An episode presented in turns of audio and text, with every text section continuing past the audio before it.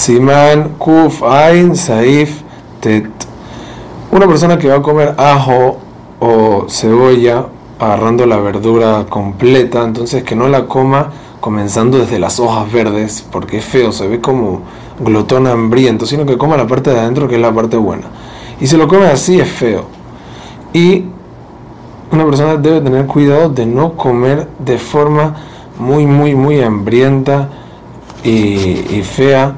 Por ejemplo, eh, cuando va a cortar un pedazo de pan o cortar una comida, que lo corte con la mano o con un tenedor y el cuchillo, pero que no muerda una parte y jale con la mano la otra porque es feo. Igual en Shabbat, con respecto a la primera alhaja del ajo y la cebolla, sí se puede hacer así, otra vez por lo que dijimos anteriormente, que por el kabod y el onik y mostrar entusiasmo en la ciudad de Shabbat, se puede hacer de esa manera.